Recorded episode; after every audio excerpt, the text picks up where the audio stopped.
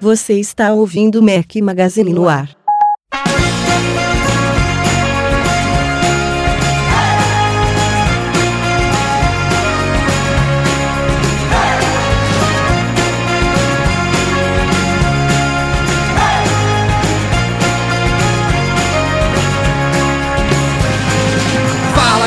Mac Magazine, bem-vindos ao nosso podcast número 120, muito atrasados. Queria, antes de mais nada, pedir desculpas aí pelo nosso sumiço. Foi um misto aí de recesso de carnaval com viagens, com desencontro de agendas.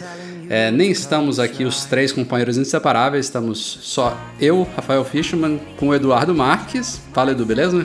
E aí, Rafa, beleza? Sumimos, mas não morremos, estamos de É, volta. estamos de volta e para substituir o Breno a gente teve que chamar duas pessoas, né, para compensar aí o peso. É, são duas pessoas de casa, dois colaboradores do Mac Magazine já estiveram aqui no nosso podcast antes. O primeiro deles, Michel Duarte Correia. Fala, Michel, o malhador. Maromba pessoal. Man. É, não tô assim, tô, tô seguindo o exemplo do Rafa aí, que também tá no mesmo caminho. Tudo bem, pessoal? Bastante- Mesmo caminho não, Michel, calma. Ah, Nem então, tanto. mas não dá mais pra substituir o, pe, o peso, o Breno, né? No mesmo peso, mas a gente vai tentar fazer, um, fazer a nossa parte aqui. O- o Saudade Rafael, de por falar com enquanto, vocês. O Rafael, por enquanto, ainda come hambúrguer, ainda come... Acabei de voltar do 50s. Por sinal. E o 50s não pagou pra estar no podcast. É, ia Não, falar- não. É, como, como falam nossos amigos do Loop Infinito, no responso. Não, não, não fomos, não fomos é, patrocinados por isso. O segundo é o nosso garoto de 16 anos eternos, Silvio Souza Cabral. Fala, Silvão. Olá para todos e mantendo a dieta de engorda como sempre aqui, Rafa. É nóis, é nóis. Hoje estamos ao som de Of Monsters and Men, uma sugestão aí de alguns ouvintes, o Vitor, o Daniel, o Alexandre, enfim, todo mundo que sugeriu aí a banda, muito obrigado. Espero que vocês gostem aí. É, eu já falei aqui em vários podcasts que ah, temos muita coisa para falar essa semana, mas dessa vez é verdade.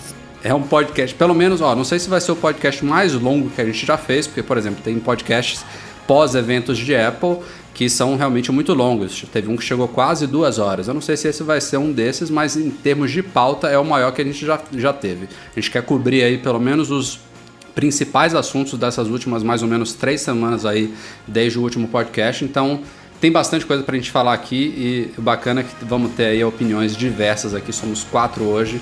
Então vamos mergulhar direto nos temas dessa semana.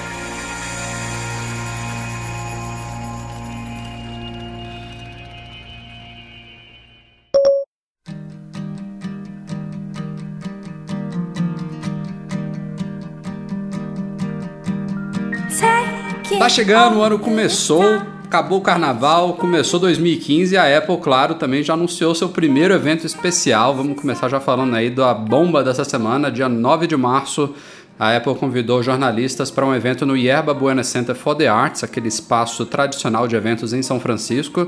Ela não dá detalhes, mas todo mundo aqui sabe que vai ser é, a apresentação oficial né, de mais detalhes, divulgação de preços e tudo mais com relação ao Apple Watch, até porque a própria Apple já falou que ele chega ao mercado em abril.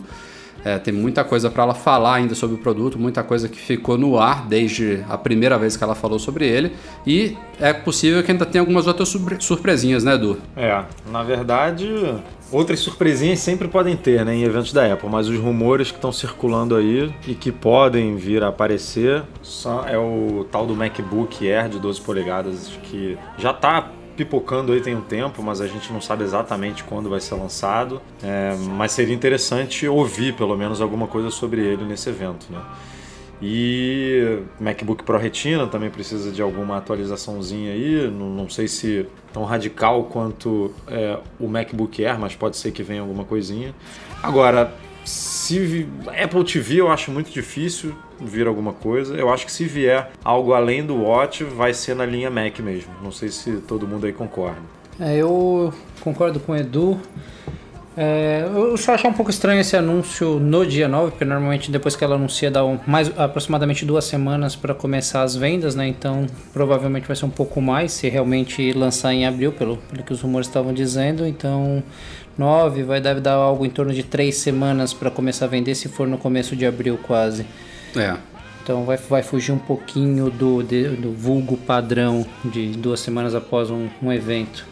Mas eu tô, tô na do Edu também. A Apple TV já descartei também. Não tenho esperança. Se vier, vai ser muito bem-vindo, mas. Eu acho que a Apple TV, se for aquele rumor que tem, tem se falado há anos de uma coisa mais significativa, mereceria ela ser o ponto central, pelo menos, de um evento. Não dá para dividir isso com o Watch, mas ao mesmo tempo eu acho que o evento só para falar do que a gente não sabe do Watch e divulgar as datas é muito pouco, né? Para um evento especial. No mínimo, que... tem, a, tem a parte que interessa ao Silvão aqui, que é a parte de software, né? A gente está vendo aí. A gente vai falar mais em detalhes mais para frente, mas tem betas de iOS 8.2 e 8.3, tem a possibilidade de lançar um beta público do iOS pela primeira vez na história.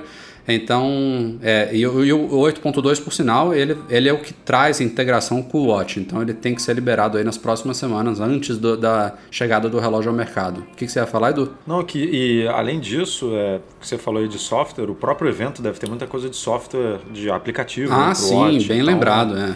Não, isso aí vai ser metade, boa, né? Metade vai ser demo de, né? De parceiros lá da Apple. Mas eu, eu tô com saudade, assim, de um evento da Apple que cubra poucas coisas, mas cubra bem, sabe? Em vez de um evento de uma hora e meia, duas horas que fala sobre 70 coisas e, e acaba que fica muito corrido, muito rápido. Vamos ver se esse evento consegue ser um, um pouco mais concentrado assim, em poucos assuntos. É, senhores, colocando tudo na ponta do lápis, eu acho bem difícil a gente ter algum assunto sendo abordado além do Apple Watch, né? Porque você, você vai colocar na agenda todos os recursos ainda que ela não demonstrou funcionando mais preço, mais a diversificação dos modelos, mais com certeza um grupo de desenvolvedores terceiros mostrando os trabalhos dele no palco. Já tem uma, é uma agenda bem bacana aí, né? É verdade. E ah, tem, cara, mas tem eu mais... não duvido mais de nada, porque já falaram de iPhone 6, 6 Plus, Apple Watch. O que mais que teve no, no último evento? Apple teve... Pay. É. Apple Pay, exatamente. Isso é outra é. coisa que eles vão dedicar também, provavelmente alguns minutos, né, mostrando o Apple Pay funcionando com o Watch. Tem coisa para falar, realmente tem coisa. E tem também uma particularidade, que é uma coisa que não é que é novidade, mas não é tão comum de acontecer. O evento vai ser numa segunda-feira, é logo depois que inicia-se o horário de verão nos Estados Unidos, então é, a gente inicialmente tinha divulgado que seria às 15 horas, mas na verdade vai ser às 14 horas de Brasília. Claro, vai ter cobertura completa do Mac Magazine, nosso Mac Magazine Live. Para quem não tem aí, já faz o guarda o endereço live.macmagazine.com.br e a Apple também já anunciou de antecipação que vai transmitir mais uma vez o evento ao vivo no apple.com/live então a gente vai ter a transmissão aí em vídeo da Apple, mas como sempre a gente faz a nossa cobertura completa em português, com comentários, com tudo mais. E na semana do evento a gente também deve fazer ou um podcast ou um Hangouts on Air para comentar e tudo que pintar por lá. Agora então vamos mergulhar nas, nos rumores e nos, nas possíveis coisas que vão ser anunciadas nesse evento. Vamos falar do carro-chefe do evento, Apple Watch. Tem muita coisa que rolou aí nessas últimas semanas. A, a, gente, claro, nada disso é oficial ainda. Algumas poucas coisas foram faladas pelo próprio Tim Cook, mas é, a gente tem que abordar alguns temas aqui. Eu vou dividir em partes. Em vez de eu falar tudo de vez, vamos falando uma coisa de cada vez. É, primeiro, é, surgiram informações aí que sensores foram retirados do Watch. Isso é um, um rumor até meio besta, né? Uma coisa que é, é uma coisa meio óbvia. É, o, o, produto, quando ele foi concebido originalmente, claro, a Apple deve ter imaginado uma série de funções aí, recursos e componentes ali dentro, e algumas coisas vão sendo retiradas por N motivos, seja por consumo de bateria, seja por espaço físico, seja por uma própria estratégia de marketing, de você ter novidades para as futuras gerações, seja por porque algo não funcionou como esperado, enfim, tem N motivos que podem ter levado a isso, mas o fato é que surgiu informações aí de que é, ele originalmente seria mais do que vai ser. E é normal, né? A gente viu acontecendo isso com o iPhone, viu acontecendo com o iPad e vai ver acontecendo de novo com o Watch. A gente viu o iPad é, sendo comercializado com um buraco de câmera sem, buraco, sem a câmera, né? Quer dizer, buraco de câmera internamente, óbvio, não, não na carcaça do lado de fora. Mas, então, quer dizer, é, já, com certeza já tem aí um roadmap de, da segunda geração, da terceira, do que tipo de sensores que vão entrar futuramente. Tá mais do que normal. Eu acho que assim, tem uma, tem uma coisa que um dos, nossos convidados aí que já, já teve algumas vezes nos podcasts, foi, o- acho que o Everaldo costumava dizer que a Apple costuma preparar o usuário porque ela vai lançar, né?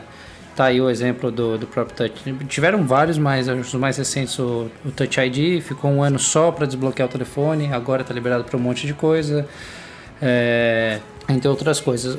Eu acredito que ela deve fazer essa diminuição de sensores para preparar o pessoal para entender como utilizar, vai dar uma popularizada e depois vir com novos sensores. Porque vir com tudo, a pessoa acaba não usando nada.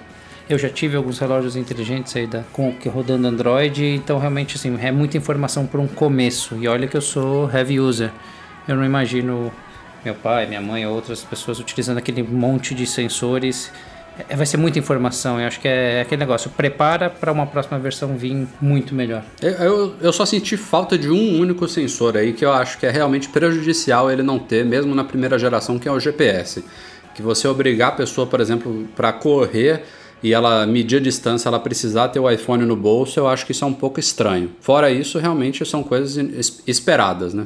É, da primeira geração. É, se, É, ele, se, se ele vier no mínimo, com o mínimo de medição, como funciona um Nike Running, por exemplo, que consegue fazer medições indoor, eu não sei se pode ser uma das novidades, já resolveria a vida de muita gente, mas realmente um GPS faz falta. É, tá bombando cada vez mais. Aí você vê eu agora que voltei a frequentar academias, né? Depois de bons anos parados, eu tenho começado a observar cada vez mais isso, a tendência de polares, os Fitbits, os Nike, a Nike Full Band, um monte de gente utilizando e o Full Band, por exemplo, Fitbit e outros é, começaram a eu tô, eu tô sentindo, isso é uma experiência, acho lógico, muito mais pessoal, mas eu vejo no que eu observo que pararam de utilizar e estão comprando mais polares, é, relógios com mais funções. É. A ausência do GPS ela é estranha porque você já tem uma controvérsia no mercado girando em torno desses produtos concorrentes do Apple Watch que a capacidade deles medirem assim informações não seria tão precisa quanto a do próprio iPhone, né? Então é meio estranho mesmo faltar o GPS no, no Apple não- Watch. Mas não seria muito um diferencial se comparar com, por exemplo, um Moto 360, alguma coisa assim, que também não tem, né? Ele traça tudo isso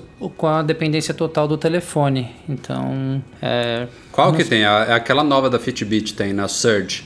a Sur A, a Band da Microsoft também tem. Ah, sim. e, a, e, na- e tem o da Nike, que aí roda como se fosse um GPS do TomTom, né? Ele vem até Powered by TomTom lá no, nele. É, Bom, eu eu senti Di. falta também do de que eu sou viciado nisso, em monitoramento de sono. Nem todo mundo dorme com relógio, mas se tivesse um sensor ali de, de monitoramento de sono, eu O problema desse é a dormiria. bateria, né, Du? É, exatamente. Mas é, é isso que eu ia falar. Eu acho que deve ter um monte de é, sensores já prontos para colocar. Mas a Apple teve que escolher por questões de bateria, porque não adianta você colocar 10 sensores e a bateria durar 4 horas. Então, ah, não, vamos tirar isso aqui, esperar a bateria, enfim, as- os processadores, tudo evoluir um pouco mais no ano que vem. E aí a gente bota mais um, dois sensores. Aí daqui a dois anos a coisa evolui mais. Aí a gente bota mais sensores, enfim, vai melhorando também esses sensores. Então, não dá para colocar tudo que, que ela quer, porque o, o produto não comporta hoje, né? Tá- A, a tecnologia, ao menos de bateria, ainda não está nesse ponto. É, o Além meu- disso, ah, Opa, pode vai falar, lá. Silvão. Ah, então vai lá. O meu ritual, de- quando eu estava utilizando os, os relógios inteligentes, quando até tive nos eventos do Google e tal, tive um, depois troquei pelo, pelo Moto 360, passou a ser realmente o ritual, é chegar em casa, botar ele para carregar. Então ele já impossibilitaria esse tipo de monitoria de sono, pelo menos no corpo, né? Se estivesse ligado ao corpo. Então virou ritual, porque ela dura male male um dia. Então, por mais que a Apple melhore, eu não, não creio que vai durar muito mais que dois, três dias. E eu acho que seria um público, é, uma parcela de possíveis compradores do Watch. Eu, por exemplo, não dormiria com um Watch no meu braço. Eu prefiro dormir sem nada, me incomoda. Eu também. Mas não faz muito sentido, né? É o horário que você vai ter pra carregar ele, né? Ah, parar se, ele, se, ele, se ele durasse, sei lá, três dias, é, realmente, alguma hora você ia ter que carregar, né? Uma noite, uma noite você não, não poderia monitorar. Não, sim, mas isso levando em consideração o sistema de carregamento atual né, dele. A gente não sabe se daqui a pouco pode mudar, pode ser uma coisa que você só esteja próximo ali do carregador e ele já, já carrega. Ah, você ligou o carregador dele ali na tomada, na sua mesa de cabeceira, Uhum. e, e ele já está pegando ali por, por uma indução, Indução, próxima. né? É. Então, enfim, é, é- com certeza a tecnologia de hoje que eles estão lançando não possibilitaria isso. Agora, tem um milhão de pulseiras aí, a Jumbo, por exemplo, que eu tinha, você precisa carregar também no, no computador, na, na tomada, e ela tem monitor cardíaco. É, monitor cardíaco não, monitor de sono. Então, dura mais do que o Watch, mas você também precisa tirar ela do pulso em algum momento para carregar. Bom, passando, passando em frente aqui de sensores, que realmente já dá pano para manga, tem outro aspecto legal aqui da- dessa pauta que é o que o Tim Cook falou. Ele, claro, vai puxar a sardinha pro lado dele, pro produto dele, o queridinho dele, mas é, a gente já ouviu isso de ou- outras formas, outras pessoas falando que o, o Apple Watch, ele, na verdade, o Tim Cook falou que se- seria o primeiro relógio inteligente de verdade do mercado.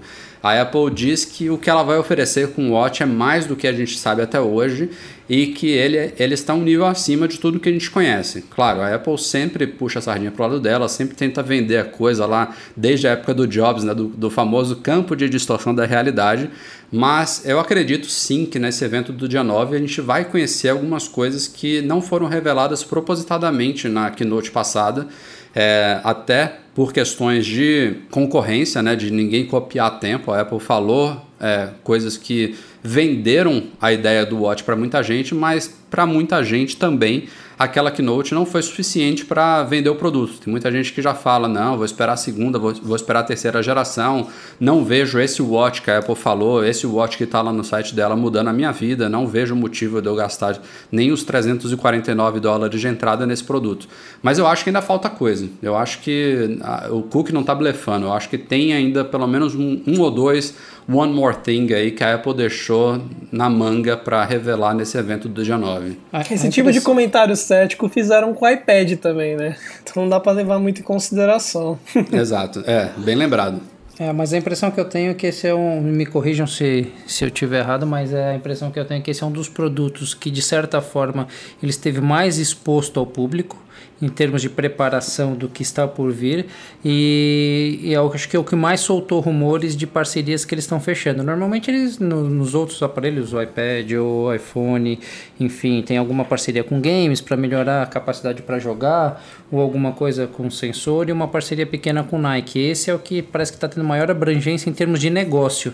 Tá falando lá de reunião com mais de 100 desenvolvedores, de, assim, eu li né, nessas buscas que eles estão assim, divulgando muito, visitando tipos de negócio diferente, tá ligado com carro, é ligado com a parte de saúde. Então, eu acho que o evento deve ser longo até, voltando na, na pauta do evento, deve ser longo porque deve ter muita parceria e muita gente preparando coisas boas. As experiências que eu tive, tanto com o Google Glass ou o Mo 360, os, os softwares que tinham para esses aparelhos, ainda não estavam. Parece que assim, eles foram lançados, mas meio mal acabados. A impressão que eu tenho é que eles vão vir já com uma qualidade muito boa pro, pro Apple Watch. Falando nisso de desenvolvedores, também é um ponto importante relacionado com a Keynote.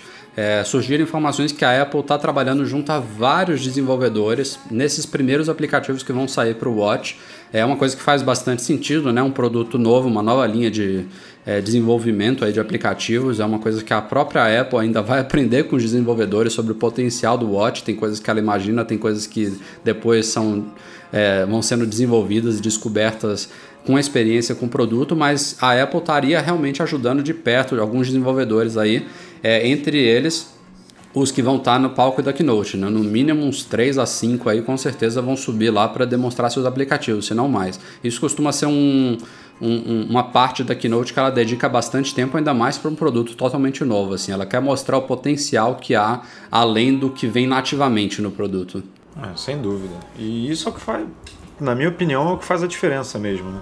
Porque o iPhone e o iPad, eles meio que nasceram e a gente descobriu o potencial dele aos poucos, assim. Eu acho que o Watch, por mais que a gente ainda muita gente olhe pro pro produto e fale, hum, ele não me agrada por enquanto do jeito que é, né, do jeito com os recursos que a Apple apresentou. Só de, dele já ter essa atenção voltada para ele e de ter um monte de desenvolvedor trabalhando em cima de coisas, ele já vai nascer com muito mais opções e muito mais potencial do que a gente imagina hoje. Assim, a partir de, da primeira semana de venda dele já vai ter um monte de aplicativo, uma cacetada de coisa bacana disponível que a gente hoje não faz ideia do que, vai, do, do que tem. Né? Então, é, isso por si só já é legal. E isso que o Michel falou também do dele estar tá abrangendo é, vários segmentos diferentes num produto só é muito legal também. Ele já vai nascer com pagamento, com integração com saúde.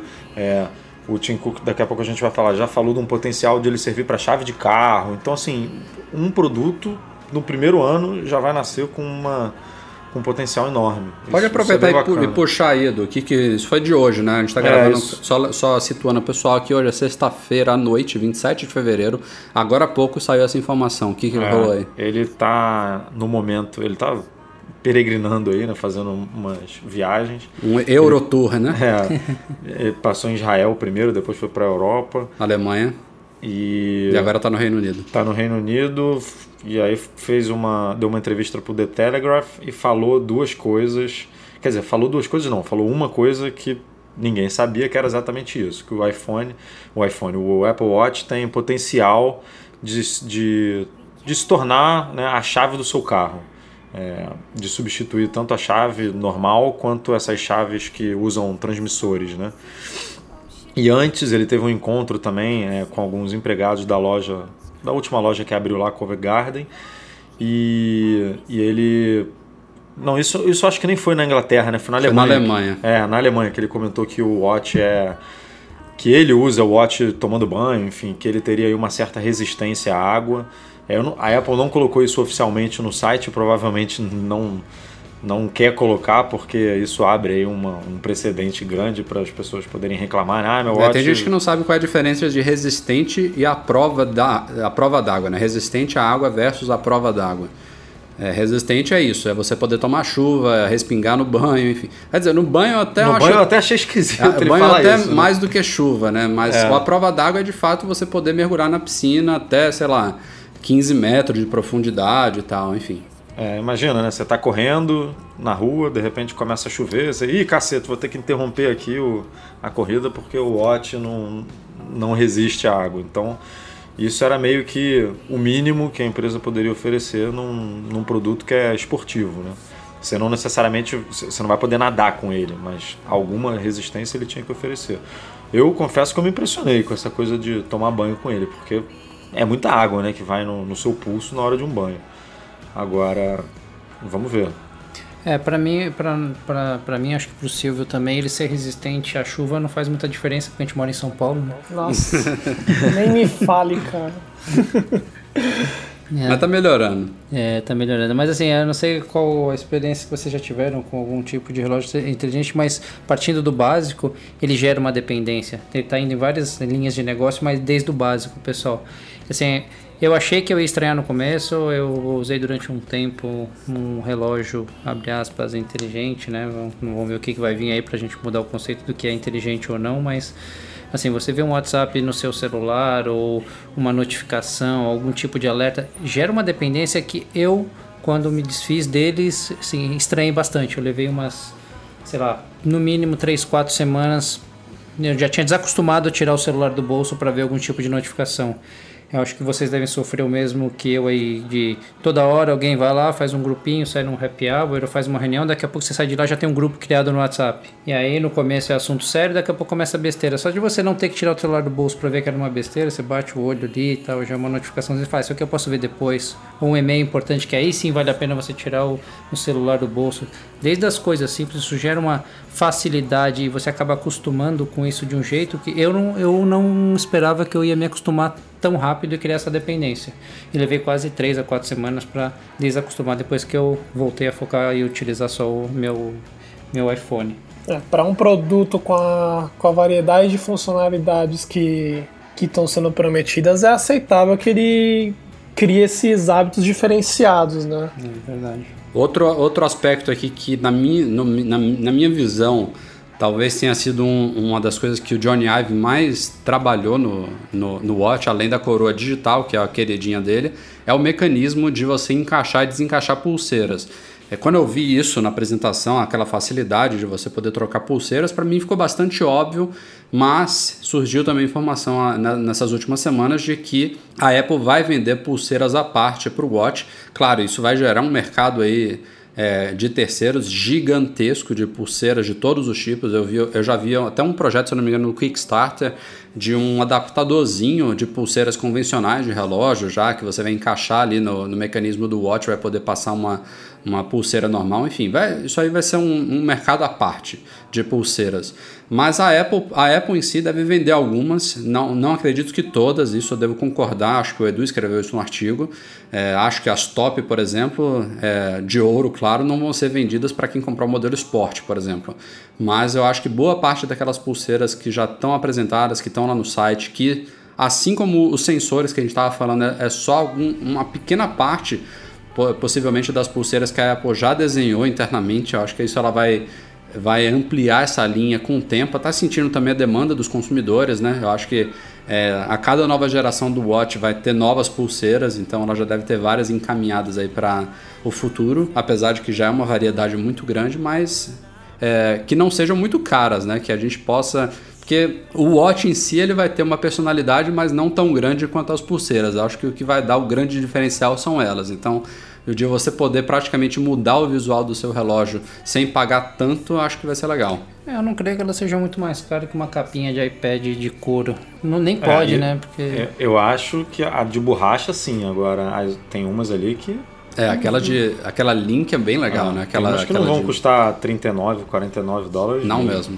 Não mesmo. Só de material ali já, já custa mais do que isso. Agora, eu tô feliz porque eu gostei do Watch Sport e da pulseira esportiva. Então, eu vou gastar o mínimo possível. Modelo básico na veia, né, velho? Isso aí. Pela, acho que pela primeira vez eu gostei do mais básico do básico do básico. Pior que é verdade. Por falar né? nisso, tem a grande polêmica dos preços, né? A gente.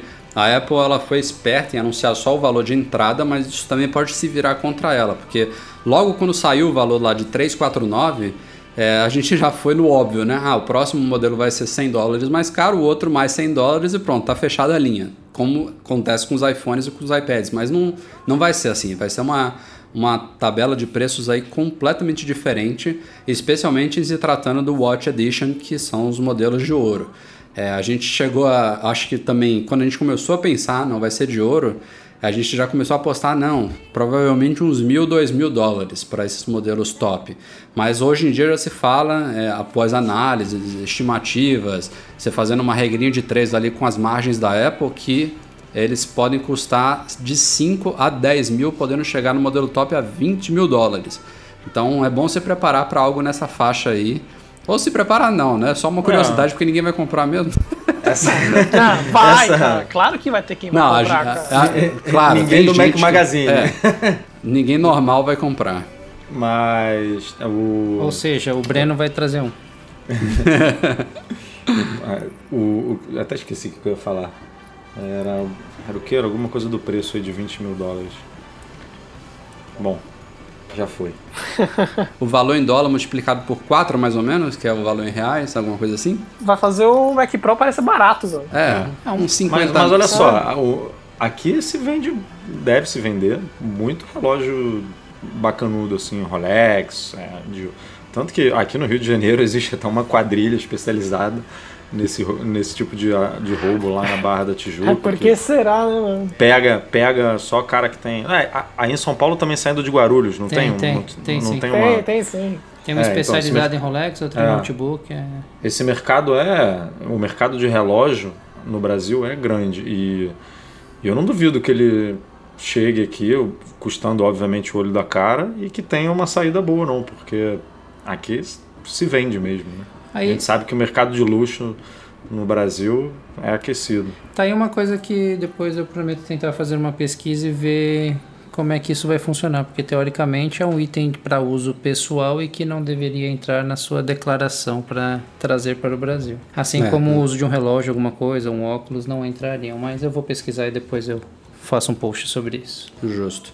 Para a gente fechar a pauta Watch, também uma outra curiosidade que a gente tem divulgado no site é o quanto que a Apple já está investindo em publicidade antes até do produto chegar ao mercado. Já, já saiu na Vogue chinesa ainda no ano passado e nessa semana ele saiu em uma revista americana chamada Self Magazine e depois saiu também em várias páginas na Vogue americana. É aquelas propagandas bem sucintas, ou com uma modelo usando o watch de uma forma mais indireta, ou no caso da Vogue, são múltiplas páginas basicamente mostrando o produto sem quase texto nenhum. A Apple já está investindo bem ali na mente do consumidor, querendo fixar o produto e tudo mais. Dinheiro de sobra ela tem para investir nisso, então é, é, bom que ela faça mesmo. E no caso da Vogue tem até a versão digital também da revista, a versão para iPad, que é o mesmo anúncio animado com o watch rodando e tal, 360 graus, enfim. Ficou bem bacana. Já, se, se ela já está investindo antes, imagina quando a coisa sair de fato, né? É isso que eu acho bacana, porque é, é aquela, aquela história que eu falei um pouco no começo. Ela começa a preparar você para o que está, vi, está vindo. Eu não, não imagino a Apple fazendo isso hoje em dia ou daqui para frente com o iPhone.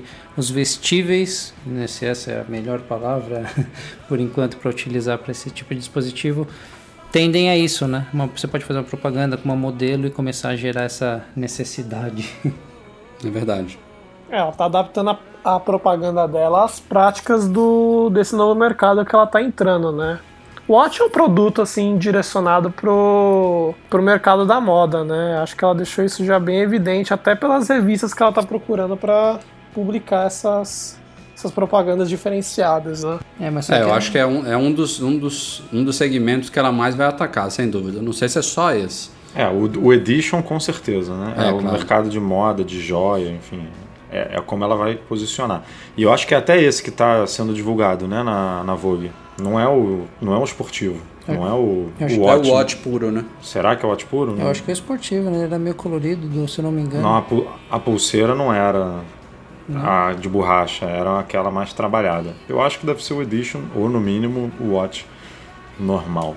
Aliás, é estranho, né? Ficou faltando um sobrenome aí pra esse outro watch. Porque watch, watch Sport, Watch Edition. Falando de software agora, tem muita coisa falada aí sobre o iOS, o futuro do iOS e o presente do iOS também. Pra vocês terem uma ideia, é um, não sei se já aconteceu antes, mas neste momento tem duas versões nas mãos de desenvolvedores.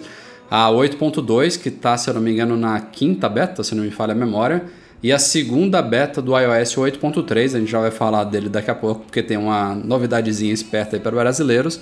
E já se fala até no iOS 9. Vou começar falando dele aqui. Vamos começar lá de, do final e depois a gente volta para cá. O iOS 9, o que se fala é que ele vai ser um lançamento a la Snow Leopard. Quem não se lembra do Snow Leopard, ele foi, uma, foi o sistema que veio evidentemente depois do Leopard e ele não trouxe tantas novidades assim quanto estava trazendo as versões anteriores. Ele foi um sistema mais para polir o que trouxe o Leopard. Então a Apple se dedicou muito mais ali em aprimoramentos, em correções de bugs, em melhorias de performance, melhorias de consumo de bateria, enfim. E é considerado inclusive uma das versões mais elogiadas e mais estáveis do OS 10, o Snow Leopard. E com o iOS 9, ela tende a fazer mais ou menos isso também. Pegar tudo que surgiu aí de novo da revolução do iOS 7 que foi estendida com 8 e chegar no 9 e polir tudo isso aí. Tem muita gente que ainda critica o iOS, diz que ele está consumindo muito bateria, diz que tem coisa inconsistente nele, e o que se fala é que o iOS 9 vai vir justamente para corrigir tudo isso e dar uma limpada na casa toda, dar uma arrumada geral. Não que não vá trazer novidades, é bem possível que ele traga sim. É, o próprio Snow Leopard trouxe boas novidades, mas o foco principal não vai ser esse. E eu acho realmente que esse caminho, se for verdade mesmo, é o que a Apple precisa no iOS. Hum, eu tô contigo. Tá na hora de fazer essa limpeza aí, dar uma reorganizada em tudo.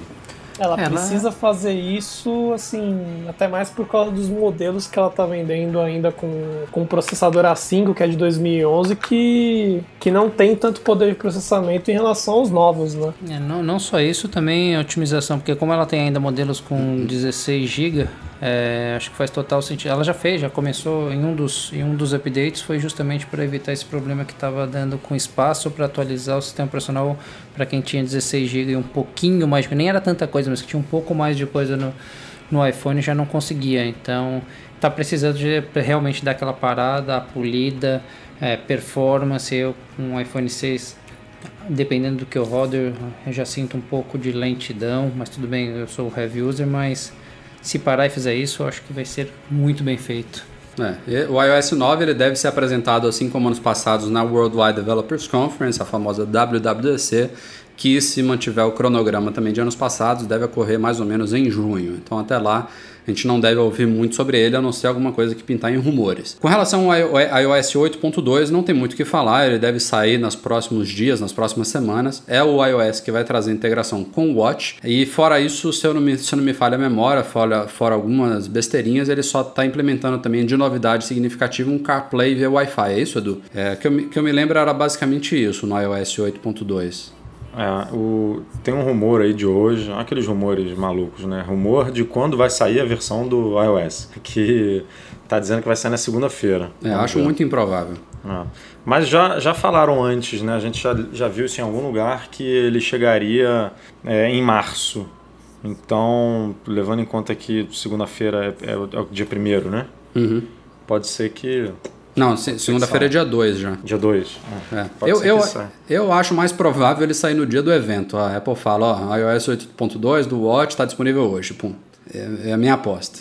Acho que sair no dia 2 agora não faz muito sentido, mas vamos ver. É, a grande novidade mesmo vai vir no iOS 8.3, que já está na segunda versão beta. É, ele traz duas novidades, na verdade. Uma é que já tinha sido anunciada há um tempo, que são novos emojis. É, com diversidade étnica, diversidade racial, chame como você preferir, enfim, a Apple está atendendo aí a várias reclamações junto a, ao consórcio Unicode lá, eles estão desenvolvendo uma série de novos caracteres para emojis, é, com diversidade de tons de pele, enfim, de todos os emojis lá de, de humanos, agora vai ter várias opções de cor de pele é, se eu não me engano, cinco é, opções de cores. É, isso é uma primeira parte. É, tem também outros emojis genéricos, tem, por exemplo, novas bandeiras, incluindo a do Brasil, tem o íconezinho do Apple Watch, enfim, está ampliando bastante os íconezinhos lá bacanas para mensagens. Só que a grande novidade para brasileiros mesmo pintou agora nessa segunda beta, que foi a Siri em português. Finalmente acabou o mimimi. Acabou não, está acabando, né? Porque ainda a pessoa começou a criticar, não sei o que, mas finalmente vai vir agora, tá, vai acabar esse que negócio. isso, não vai acabar não, cara. O pessoal vai ouvir a voz mecanizada que tá e vai continuar reclamando. Não, né? mas pô, mas agora, agora já tá vindo. Mas pelo menos o disco, o disco vira, né? É, não é, não é. Pelo menos não muda, temos né? Siri, agora temos uma Siri capenga. Mas, Exatamente. Mas pelo menos já temos. É, e vai vir junto de outros idiomas também. Quem achava que só o português não tinha, vai vir holandês, vai vir dinamarquês, turco, variações do inglês, enfim, são alguns idiomas aí que estão chegando junto do português. É, a nossa experiência com, com essa primeira versão é realmente ainda de razoável para ruim. Ela está misturando idiomas, ela, algumas coisas ela não entende, algumas coisas ela ainda falta implementar recursos, enfim. É, Coisas é, de uma primeira versão beta, né? É, é, eu ia falar isso, mas ao mesmo tempo é uma primeira versão beta pública, entre aspas, né, que chega para desenvolvedores uma coisa que supostamente já estaria tá em desenvolvimento há muito tempo. É, eu eu é, tô mas torcendo não é, uma que a... versão beta pública, né? Não, porque não, ela vai fazer uma beta pública, é, né? Que mas tem... a pública que eu estou dizendo é saindo dos É. laboratórios dela. Sim, É, sim.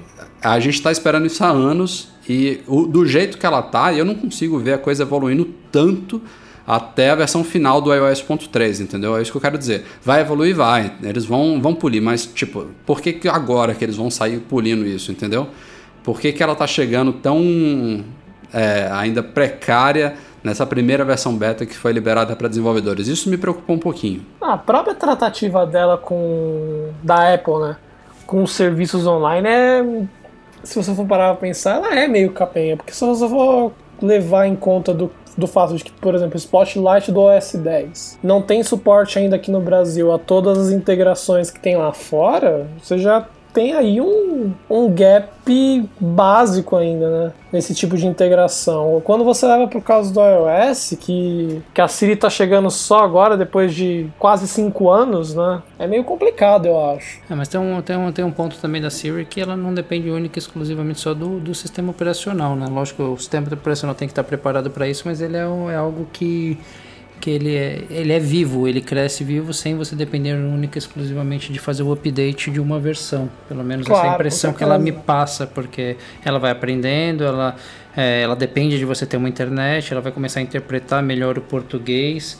É, hoje mesmo, quando eu, quando eu instalei o 8.3, no primeiro dia foi impossível usar Siri, não consegui. Eu falei, bom, realmente é aceitável para ser uma versão beta, vou e de- desistir. Depois de um dia e meio tentando, não consegui utilizar. Hoje, no caminho vindo no carro, eu resolvi clicar, não sei porquê. Falei, deixa eu ver se ela resolveu funcionar sozinha. Para minha surpresa, funcionou. Consegui mandar iMessage para um monte de gente, consegui iniciar a câmera normalmente. É, então vim até brincando no caminho, porque o trânsito hoje estava infernal, para variar em São Paulo, e mandei mensagem para um monte de gente. É, é se, se já está rolando essa evolução assim no, no próprio sistema, né? Você vê que foi o que você comentou, que era, é, a Apple pode fazer um monte de otimizações no próprio servidor lá, sem mudar, ou sem lançar uma nova versão beta, que a coisa já muda. Então, eu acho que eles podem ter lançado a coisa um pouco meio capenga mesmo e estão arrumando aos poucos e numa versão final vai estar tá longe de ser uma versão, por exemplo, otimizada e preparada como a americana, como a espanhola, como algumas outras que já estão aí rodando há muito tempo, mas eu acho que já vai estar num nível totalmente aceitável, coisa que hoje ainda não está. É isso, é, isso é verdade. É o famoso, deixa eu ver uma demonstração ao vivo. Enviar mensagem para Rafael Fishman. Ok, o que você quer dizer para Rafael Fishman? Oi, Rafael, estou testando. Posso enviar? Enviar. Enviar. Se você, se você falasse pode, ela já não ia entender. É, ela já não ia entender. É. Mas esse é o tipo de coisa que eu acho que rapidinho eles conseguem resolver, entendeu? Então, assim, ó, foi um, foi, um, foi um teste ao vivo, isso aqui não é gravação, não foi, não foi, não foi simulado, né? Eu fiz com o meu agora aqui. E como a internet estava boa, no, hoje no carro não dirijam mexendo no celular, eu sei que eu estou fazendo isso errado, mas funcionou muito bem, que eu estava com a internet funcionando, agora aqui no Wi-Fi, uma, uma beleza. E daqui a pouco o Rafa recebe a mensagem lá. E ela tá, ela tá entendendo super chegou- bem. Chegou já. É, é. Mas isso ela tá meio robótica mesmo, né? Mesmo. Você, você falar pode e ela não entender é uma coisa que eu, eu não esperava mesmo numa primeira versão beta. Mas eu acho que isso vai melhorar. Bom, outra, outra coisa aqui pra gente finalizar o assunto de iOS, a gente já tinha comentado aqui, é, tem um rumor já meio que confirmado aí pela Apple que ela vai começar a liberar versões beta públicas, realmente aqui, pública para usuários em geral, não só desenvolvedores, do iOS. Aí agora eu até, até me confundi, não tinham falado que isso era do 8.2 ou do, é só a partir do 2.3 mesmo? Na verdade, eu acho que não falaram é, uma versão específica. Vai acontecer em algum momento. Pode ser no 8.2, pode ser no. No 8.2 eu acho difícil que já eu, vai sair. eu agora me já- perguntei se essa segunda-feira não sairia ah, uma beta pública do 8.2, entendeu? Com ele chegando de vez algumas semanas depois. Talvez pode ter a ver isso o rumor de agora. Eu acho, ah, não sei, cara. O 8.2 ele não demanda um teste do público tão grande quanto o 8.3, por exemplo, que tem a coisa da Siri em vários idiomas, que precisa ser testado, né, mais amplamente Isso é verdade. do, do que só com desenvolvedores. Então, eu tô apostando aí na 8.3 sendo a primeira, mas no futuro aí vamos ver 9, é, enfim, 8.4 é, sendo liberado também. Quando eles fizeram isso com os Macs, eles pegaram uma versão é, maior, né? Que foi o Yosemite para É, é, anunciar eles- isso, né? é. Anunciar isso no meio de, de atualizações menores seria um pouco estranho. É, mas eu acho que vai acontecer assim, especialmente no 8.3. É, eu vejo o teste da Siri imprescindível, assim, abrir para o máximo de gente possível. Assim, não, só, necessário, né? É, não só por causa do português. Tem um monte É, de idiomas novos idiomas. aí chegando, então os, os caras têm que testar muito isso antes de liberar é, a versão final para vir redondinha, que tem também ligação com o Watch, né? Porque o Watch você vai poder usar. é, você- eu imagino que uma das principais interações aí vai ser pela Siri. Então, quanto mais idioma, mais poder de mercado, mais poder comercial você ganha nesses mercados, né? Chegar um Watch no Brasil sem a Siri é, não é uma interação muito legal, né? Com a Siri já redondinha, o produto é outro. Bem, bem observado. Me, me agradou, confesso ter me agradado bastante esse tipo de anúncio, tá? É, eu profissionalmente tenho uma base muito forte ligada ao controle de qualidade de software e já tive muita experiência com betas públicos é, que assim, vão acarretar dois grandes benefícios. O, o primeiro é que a Apple vai tentar, ou deveria pelo menos se esforçar para liberar uma versão que não seja horrível. Ela tem que ser no mínimo aceitável, tem que ter algum, alguns critérios, ter que conseguir utilizar, utilizar o telefone, porque nem todo mundo tem dois, três iPhones para ficar testando. Então é bem provável que instalem seus telefones principais. Lógico que ela vai tomar cuidado de divulgar se você fizer por sua conta e risco tal, né? É, e a qualidade final do produto acaba sendo, sendo afetada diretamente, então ela vai ter chance de lançar um, um iOS final bem melhor do que ela já faz hoje. A comunidade de desenvolvedores é grande, mas não adianta, tem coisas que só, só acontecem com o usuário normal, mexendo no dia a dia do jeito dele. Não os heavy users que vão conseguir reportar uma série de problemas. E bem ou mal é um escudo para a empresa, né, cara? Tipo assim, nunca mais vai acontecer a cagada que aconteceu no 8.0.1, porque o 8.0.1 vai sair primeiro no beta público, aí vai acontecer a cagada e a Apple pode falar, opa, era um beta, tipo, não não, não era para todo mundo instalar. Aí corrige e aí o, a versão final vem redondinha. Então acho que tem muito isso também, assim, ah, vou.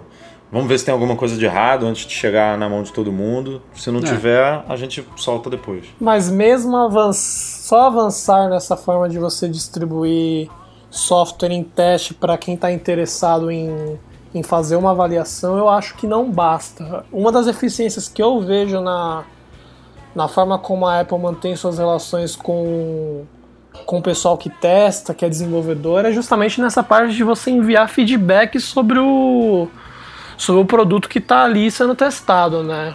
O serviço hoje de reporte de bugs da Apple ele é bem precário, assim, né? Ah, mas, é, mas tende, tende a melhorar, viu, Silvão? Eu tá, assim, essa aquisição do test flight, pelo próprio test flight você já poder mandar algum tipo de feedback. Ah, claro. Assim, é, ela vai pegar por, por boatos, rumores, é, tititi que o pessoal vai comentar, porque muita gente não vai ficar lá reportando os bugs, então eles vão começar a escutar falar. Elas, um, provavelmente essa versão beta ela tem algum tipo de debug, um log que gera, que a Apple vai captar informações. Eu acho que ela. Não, eu não li o contrato beta, mas deve ter o direito de poder pegar mais informações do que, vamos dizer, o normal numa fase de beta. Porque assim eu, quando instalo um software beta, eu já noto, a bateria normalmente dura menos, e não é porque o sistema está estável, é porque deve ter um monte de debug ali rolando que Com ela certeza. consegue captar muito mais informações. Tem sim, Exato. tem mesmo, tem mesmo. Mas o próprio, no próprio Mac, quando ela lançou as versões betas públicas agora no, no ano passado, eles incluíram um assistente novo de feedback que é mais amigável para mais amigável para o usuário final, que é até bastante útil de ser ser replicado no iOS, se for o caso é, de... bem lembrado. Na verdade, esse assistente existe até nas versões finais, viu? Só que no, quando você instalava a beta, eles colocavam direto no dock para ficar mais de, de, fácil acesso. Mas quem tiver aí com Yosemite rodando, ele tá lá na, na pasta de aplicativos de utilitários. Isso, e não, e não seria assim é, ruim ter uma evolução dele mais orientada para desenvolvedor ou até para ser replicada no, no iOS, porque é algo que é necessário. Bom, assunto aqui que não tem muito que a gente discutir, mas que precisa constar, é uma marca histórica aí. As ações da Apple continuam subindo aí freneticamente, apesar de terem fechado a semana aí a sexta-feira em uma baixa aí de 1,5%. É, elas estão em altas aí de semanas, é, desde, desde os últimos anúncios da Apple, desde a divulgação dos resultados financeiros e tudo mais. E a Apple há poucos dias se tornou a primeira empresa de capital aberto do planeta a superar 700 bilhões de dólares em capitalização, né, em valor de mercado. É, para vocês terem uma ideia, poucos dias depois ela continuou subindo, hoje em dia já está na faixa de 750 bilhões. As ações, hoje em dia, elas estão valendo 128 dólares. É, lembrando que no, no, ano passado elas tiveram uma divisão de 7 para 1, né? cada ação foi dividida em 7 junto do seu valor. Mas se ela não tivesse sido dividida, esses 128 valeriam hoje mais ou menos 900 dólares. Na época que, que teve essa divisão, a Apple tinha chegado a um pico aí de 700, só para vocês terem uma ideia do crescimento aí no valor das ações dela. E já tem gente apostando aí que ela pode superar os 200 dólares por ação e que levaria ela a mais de um trilhão aí de dólares em valor de mercado, valor estimado, enfim é uma coisa sem, sem precedentes. É, é, é e, e, o, e, o, mais incrível é que ela tem potencial mesmo. Tem um watch aí que pode vir ah, para estourar a boca do balão. Tem TV, tem carro, tem muita coisa aí para vir aí que pode realmente fazer ela chegar a esses, esses números absurdos. Você vê que em um pouco mais de uma, uma semana ela ganhou alguns bilhões aí de mercado. Então acho que até o Watch sair, ou abril, tem grande chance de, de ultrapassar aí um trilhão, vamos ver. Falando um pouquinho de segurança, a gente discutiu muito no ano passado a questão da verificação em dois passos, um dos recursos de segurança aí mais recentemente implementados no iCloud, e a gente já falou algumas vezes aqui no podcast que ele ainda não estava disponível em todos os recursos e áreas do iCloud, por exemplo, teve uma época que ele não funcionava, por exemplo, em backups. E agora, mais recentemente, o que a Apple fez foi proteger tanto o iMessage quanto o FaceTime também com essa verificação em dois passos. O problema é que ela não fez da melhor forma possível. Ela está exigindo que os usuários se loguem com aquela senha única de aplicativo, né? Então você tem que ir na área de gerenciamento do seu ID Apple, ir lá na área de segurança e criar uma senha única para cada um desses serviços quando ele pedir essa senha específica. Na, ao meu ver, tinha que ter sido uma, uma, de uma forma mais nativa como funciona a verificação em dois passos, por exemplo, para você logar no iCloud.com que é assim que você digitar a sua senha padrão do iCloud, ele manda um códigozinho para o seu iPhone, você digita aquilo ali ele está logado. É, infelizmente não foi assim, mas eu imagino que seja uma questão de tempo, mas mesmo não seja da forma mais prática, é interessante saber que é, sem essa verificação em dois passos, agora não dá mais para ninguém mandar mensagens, é, logar na sua conta facilmente, enfim, falar com outras pessoas. É, é importante que esses dois meios de comunicação aí do iCloud estejam também protegidos. Ah, tô contigo, foi mancada essa implementação aí. Poderia ter sido bem mais fácil. E quem já está rodando o iMessage o FaceTime no iPhone com a senha padrão do, do iCloud, não precisa se preocupar, continua tudo normal. Só se der algum problema, enfim, se você desativar e for ativar de novo, aí é que você vai precisar fazer isso. Mas quem quem está rodando numa boa no telefone não precisa nem se preocupar. É, independente de qualquer coisa, assim, é opinião é, que esse, essa verificação de espaços, é, a exemplo do que o Rafa falou, ela ainda é pouco user-friendly, né? ela é pouco amigável. Para gente que tem uma, tem uma boa noção de como utilizar sistema operacional, software, essas coisas, já em alguns momentos gera dúvida. Ah, provar isso aqui de um outro dispositivo, mas qual que vai ser o outro? Escolhe aleatório? Não, vai vir por, vai vir por mensagem. Aí você fica naquela dependência, às vezes demora um pouco mais, aí você já tenta de novo tá pouco user-friendly ainda essa. Não, e, e o, o, pior, Michel, é que para você fazer essa senha nova, vamos supor que você esteja cadastrando o iMessage ou o FaceTime no iPhone ou no iPad. É, é, o appleid.apple.com, que é onde você faz essa senha, o site não é preparado para o mobile. Então, quando você entra lá e, e, e quem estiver entrando tem a verificação em duas etapas ativada, ele vai mandar um SMS para você, aí a tela que surge para você digitar os quatro números ali não é uma tela preparada para mobile, então você tipo assim, até você conseguir gerar senha pelo iPhone é uma experiência horrível.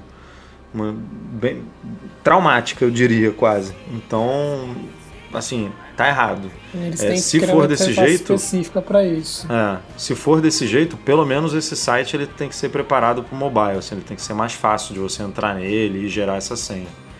É, isso eu acho que esse é o tipo de coisa que você resolve naquela, no tema que a gente discutiu um pouco antes, que é o refinamento do iOS 9, alguma coisa assim, aquela etapa de, peraí, vamos, vamos ajeitar o que a gente tem, o que está pendente, seria um bom momento para fazer isso. É verdade. E falando também em IDs Apple e iCloud, outra pauta aqui interessante também é que a Apple agora liberou uma, uma, uma opção de usuários que só querem usar o iCloud.com é, direto pela web, enfim. Agora você pode entrar no iCloud.com, criar um ID Apple diretamente ali, um ID Apple gratuito, e usar, por exemplo, a suite iWork todinha, Pages, Numbers e Keynote pelo browser, inclusive do Windows, se for o caso, sem, sem você ter nenhum iPhone, sem você ter um iPad, sem você ter Mac. A Apple facilitou esse processo, mostrando que ela também tem interesse de evoluir a participação no mundo online, né? É, dando uma, meio que uma resposta às soluções de Google e de Microsoft é, na nuvem. Agora o iCloud.com também funciona de forma independente e ela está oferecendo 1 GB de espaço para armazenamento de documentos gratuitos ali para quem criar a conta direto por lá. Ficou bem legal. E uma coisa inesperada para brasileiros, surgiu informações aí de que ao menos três bancos brasileiros são eles. É, me lembra aí do Banco do Brasil, é, Bradesco, Banco do Brasil e Itaú. E Itaú. Esses três bancos já, esteri, já estariam em negociações com a Apple com relação ao Apple Pay, que é, para mim foi uma das grandes novidades anunciadas pela Apple no ano passado. Uma novidade que Está ao mesmo tempo longe, mas agora parece mais próxima da gente. Lembrando que essa, essas negociações, esses acordos com bancos são fundamentais para o funcionamento do Apple Pay e nos respectivos países, né, como o nosso, porque o cadastramento de cartões de crédito gera uma comunicação é, do sistema do, da Apple com o banco para fazer a autenticação dos usuários. Então, essa é a primeira etapa né, de, de, de, funcionamento da coisa toda, é fazer essa, essa comunicação com o banco. E esses três já estarem negociando é uma, uma coisa positiva. Não, não, não dá para dizer ainda que é, a gente vai ver o Apple Pay sendo lançado aqui no Brasil dentro de um, dois, três meses. Pode ser que ocorra ainda nesse ano, mas é positivo saber que a coisa já está andando. Lembrando que por enquanto o Apple Pay só funciona nos Estados Unidos, não tem nenhum outro país é, que já, já teve a expansão internacional aí, não começou ainda essa expansão, mas se já está rolando essas negociações, é, é possível que o Brasil não esteja muito longe disso. E a gente tem o, a vantagem de que, tirando essas negociações que a Apple tem que fazer, por exemplo, as redes Cielo, Redcard e tudo mais, essas maquininhas que a gente passa os cartões hoje em dia, se eu não me engano, 80% das maquininhas que estão em, em, uso no Brasil, ela já tem suporte a NFC, a, já, já tem a tecnologia embutida ali na maquininha para fazer o Apple Pay funcionar. É só integrar tudo ali, ligar os sistemas e tudo mais que as lojas e varejistas e lanchonetes, restaurantes e tudo mais já vão poder oferecer o Apple Pay para os clientes. É, eu cheguei a usar aqui no Brasil umas quatro vezes com, com um cartão americano funcionou muito bem, sim, funcionou bacana. Lógico que as pessoas ficavam surpresas, fazia aquela cara de espanto quando eu ia tentar pagar com o celular. Uma delas até falou: Ó, oh, não sei o que você está fazendo aí, mas se sair o papelzinho para mim é o que importa. é, eu diria que a gente está mais preparado do que muitos países, né? Exato. Europeus, ah, enfim, Canadá, que o Canadá tem rumor aí dizendo que pode receber em março, e a Europa tem conversas aí da. Até o final do ano. É, só. até o final do ano, que a, que a Visa já está implementando o sistema de tokenização lá e tudo. Assim, o cenário aqui, por incrível que pareça, já está muito mais amarradinho, muito mais fechado, muito mais pronto para que as coisas aconteçam. É, tem países Agora, que não suportam cartão com chip, né?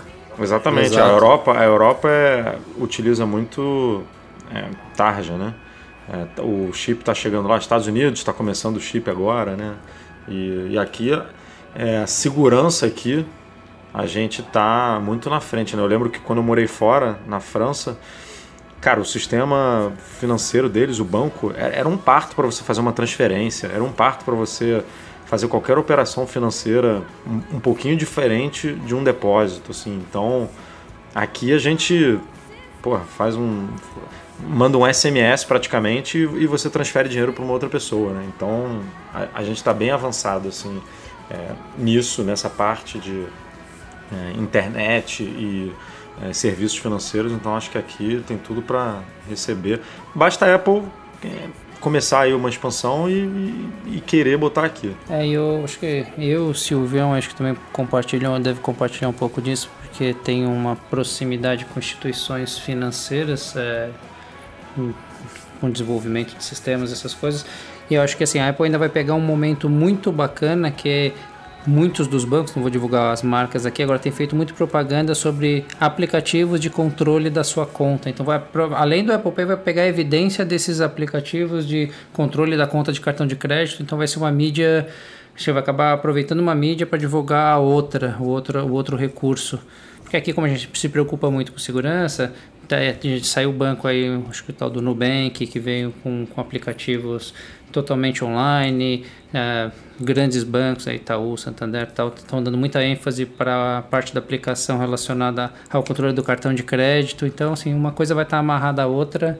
E, realmente, foi o que o Edu falou, depende agora mais da Apple e, e do banco e é, é tá fácil. Tecnicamente, acho que não é tão, não vai ser tão complicado. Até, até coisas mais simples, né, que já estão prontinhas, é, uma API da Apple, como o login via Touch ID, já estão sendo implementados aqui por vários bancos brasileiros e só há poucos dias eu vi um banco americano implementando isso no aplicativo lá e o pessoal divulgando como novidade. Aqui a maioria dos bancos já colocou isso nos aplicativos oficiais, né, de você poder acessar sua conta pelo Touch ID. Então, Vamos ver, né? Eu acho que nesse aspecto, pelo menos, o, o Brasil já está tão redondinho que pode ser que o Apple Pay chegue aqui antes do que a gente imaginaria. É, nos bastidores a gente tem uma preocupação muito grande com isso, né, aqui no Brasil. pessoal que trabalha é, especializado nessa área, eles tentam assim sanar fragilidades tanto em torno da, da, da, da própria engenharia de pagamentos em si, mas também no, no que diz respeito a melhorar as coisas do lado do cliente. E isso faz todo sentido para ser trazido junto com o Apple Pay, né? E vejam só, a gente já está mais ou menos uma hora de podcast e tem um assunto aqui que não é nada pequeno para a gente tratar aqui dessas últimas semanas. Pintou rumores que já é. Rumores não são novidade, né? Rumores surgem todas, todas as horas, todas as semanas, mas é muita fumaça vindo de muito lugar e tem coisa aí. É O que se fala é uma coisa que já se levantou há anos atrás, mas que agora está pegando fogo, que é a possibilidade de a Apple estar tá desenvolvendo um carro Surgiu muita coisa de fontes diferentes aí nas últimas semanas e a gente queria trazer essa discussão aqui para o nosso podcast. É, evidentemente se fala, na verdade, de um carro elétrico, né? É, a Apple teria já montado uma equipe inteira é, de pessoas trabalhando nesse projeto que teria já tido o aval do Tim Cook para ir para frente, o que não quer dizer, claro, já explicando aqui que isso vai ver a luz do dia, né? É um projeto que é, segundo as informações, está ativo, está em desenvolvimento na Apple, mas tudo pode mudar, né? Pode ser que uma hora eles cheguem lá e falem, ó, não deu certo, vamos desistir, esqueçam tudo que a gente já fez até aqui. Mas por enquanto a coisa está pegando fogo lá dentro. E a Bloomberg, inclusive, já fala que a produção desse carro deve começar em 2020. Então a gente está falando uma coisa aí para pelo menos uns 5 anos à frente, que parece muito, mas ao mesmo tempo é pouco, considerando que o projeto teria começado a ser desenvolvido há, há relativamente pouco tempo dentro da Apple. Você colocar um carro desse, um carro futurístico, elétrico, provavelmente eu diria autoguiado, é a minha aposta. Não vejo a Apple criando um carro com, com volantezinho, com acelerador. Eu acho que se fosse para criar um carro para 2020 já seria um carro elétrico e autoguiado, né, todo inteligente, com telas lá dentro para você brincar com os futuros iPads, enfim. É, acho que isso teria muito mais a cara da Apple. E a coisa tá, tá, tá realmente atirando para todos os lados. Já teve até comentários de CEOs de outras empresas, tem rumores envolvendo a Tesla, compra da Tesla daqui a um tempo, enfim. É, eu, eu comecei um pouco cético, mas é tanta coisa aqui, tanta informação que está pipocando que é, pelo menos a existência desse projeto lá dentro dos laboratórios de Cupertino para mim é certa. Agora o que, que vai sair daí eu não tenho nem ideia. Mercado perigoso de, de se aventurar, né?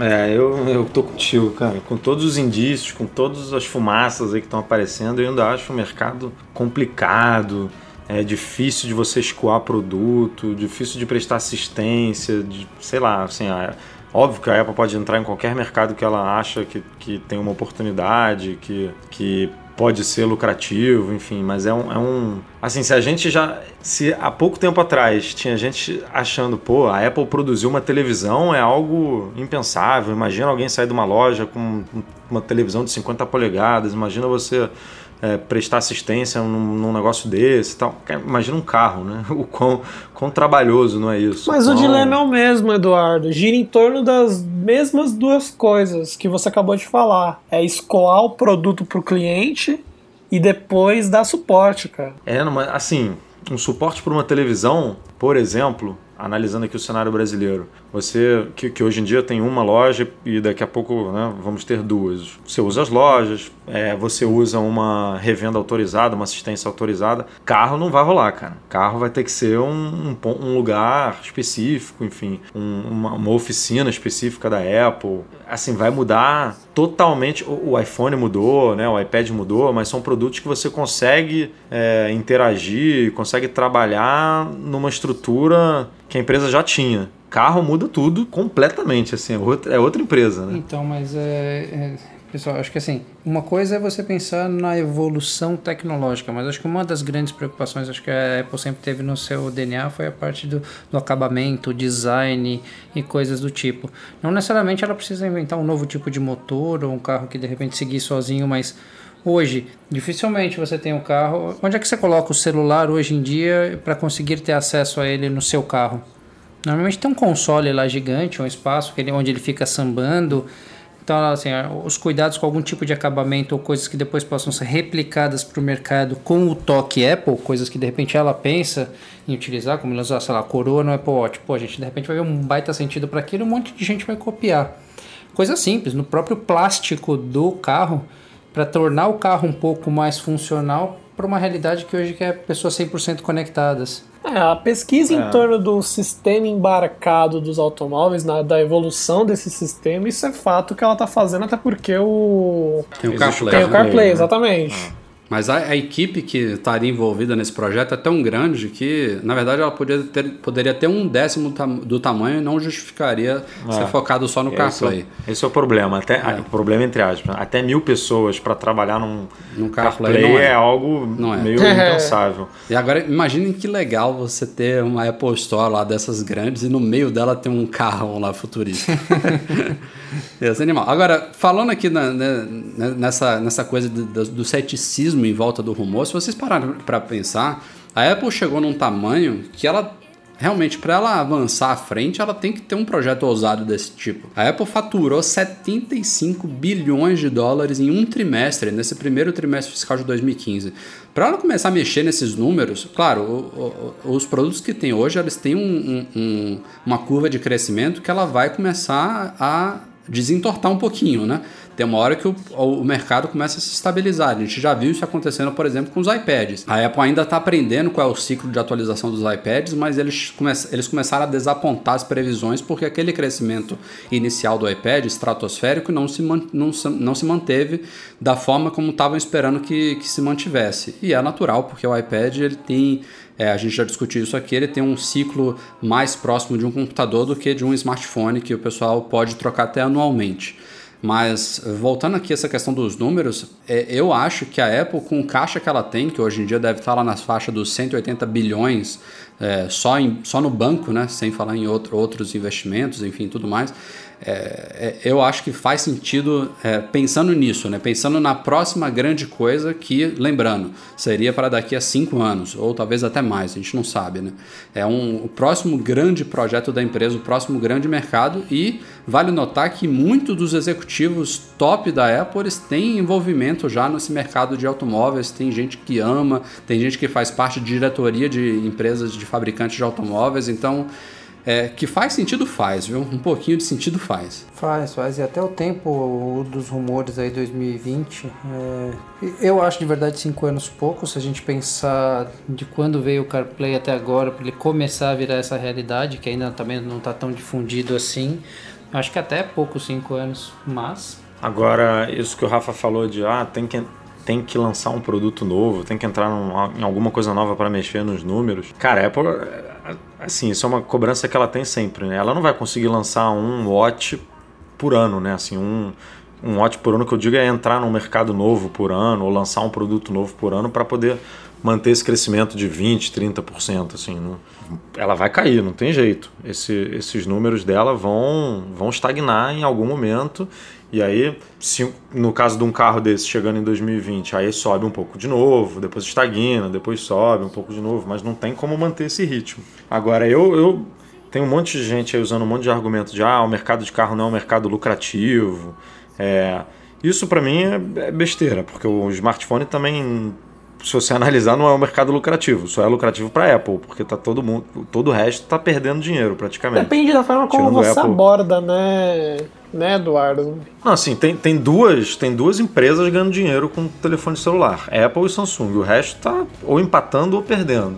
E a Apple é, mais ou menos 90%. É, e a Apple ganha 89%, 90%. Então, assim, não era um mercado é, tão lucrativo e continua não sendo. É, é um mercado lucrativo para a Apple.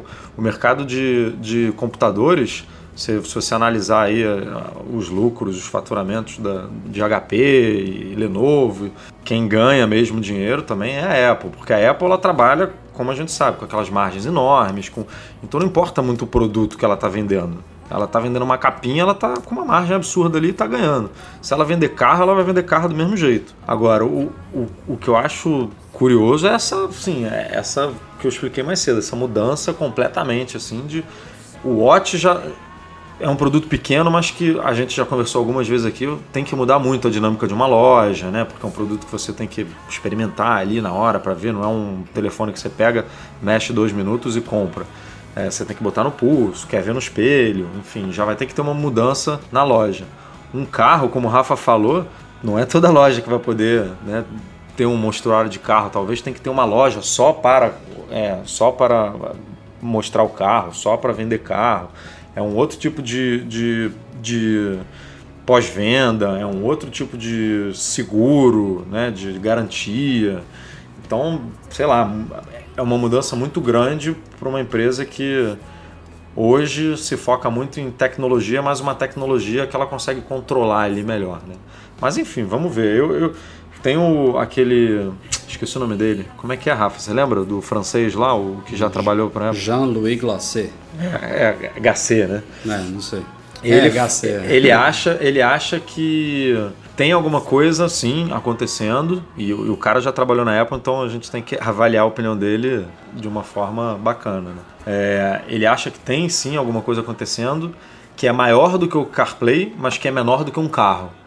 É, possivelmente um sistema como o da Microsoft. Como é que é o nome daquele sistema da Microsoft? Que ela revende. A Ford, por exemplo, compra esse É, o sistema da Sync. Microsoft. Sync. Sync, isso. Que a Apple poderia estar desenvolvendo um sistema maior do que o CarPlay, do que o CarPlay como o Michel falou, de um, pô, vamos desenhar aqui um console onde você consegue colocar o seu iPhone, consegue botar o seu iPad, enfim, consegue integrar aqui os produtos da Apple, é, que o relógio sirva para ligar o carro, isso tudo e, e venda isso para as empresas, venda isso para uma Volkswagen da vida, para uma Ford, para uma Tesla e aí esses carros já saem de fábrica com equipados com um console, digamos assim, Apple. É, é um pouco diferente também do que a gente está acostumado a ver a Apple. A Apple sempre vendeu o produto para o usuário final ali, né? Pro- é difícil a gente ver essa ponte Apple, outra empresa e, e, e usuário, mas não sei. É uma possibilidade também mais fácil de ser controlada pela Apple do que vender carro. É uma coisa mais plausível, sim. Eu, eu veria a Apple comprando a Tesla. Eu não achei absurdo essa possibilidade, não. Mas eu também, eu também não acho não, mas acho que se, se fosse para rolar já teria rolado. Pode ser, pode ser. Agora, outra coisa que eu, que eu pensei Você sobre montar uma equipe rumor- de mil pessoas para depois, né? Depois comprar a Tesla, tipo. É. Você tá roubando um monte de engenheiro, um monte de gente. É, roubando entre aspas, né? Contratou o chefe de, de RH da, da Tesla para. E aí depois você vai lá e compra a Tesla? Tipo, não faz É. muito sentido, né? Outra coisa que eu pensei sobre o rumor, Edu, de, de- não diz respeito muito às margens, que eu- é como você falou, a Apple estaria chegando. Ela não vai entrar para ter margenzinha apertada. Se for para entrar, tem que ser lucrativo É. e ponto. Mas o, o que eu, o que eu vejo nesse rumor aí é uma oportunidade, eu não me lembro aonde que eu li esse artigo, é uma oportunidade da revolução que a gente vai ver acontecendo nos carros nesses próximos 5, 10 anos. A gente até se falou rapidamente sobre isso no- no- nos últimos dias.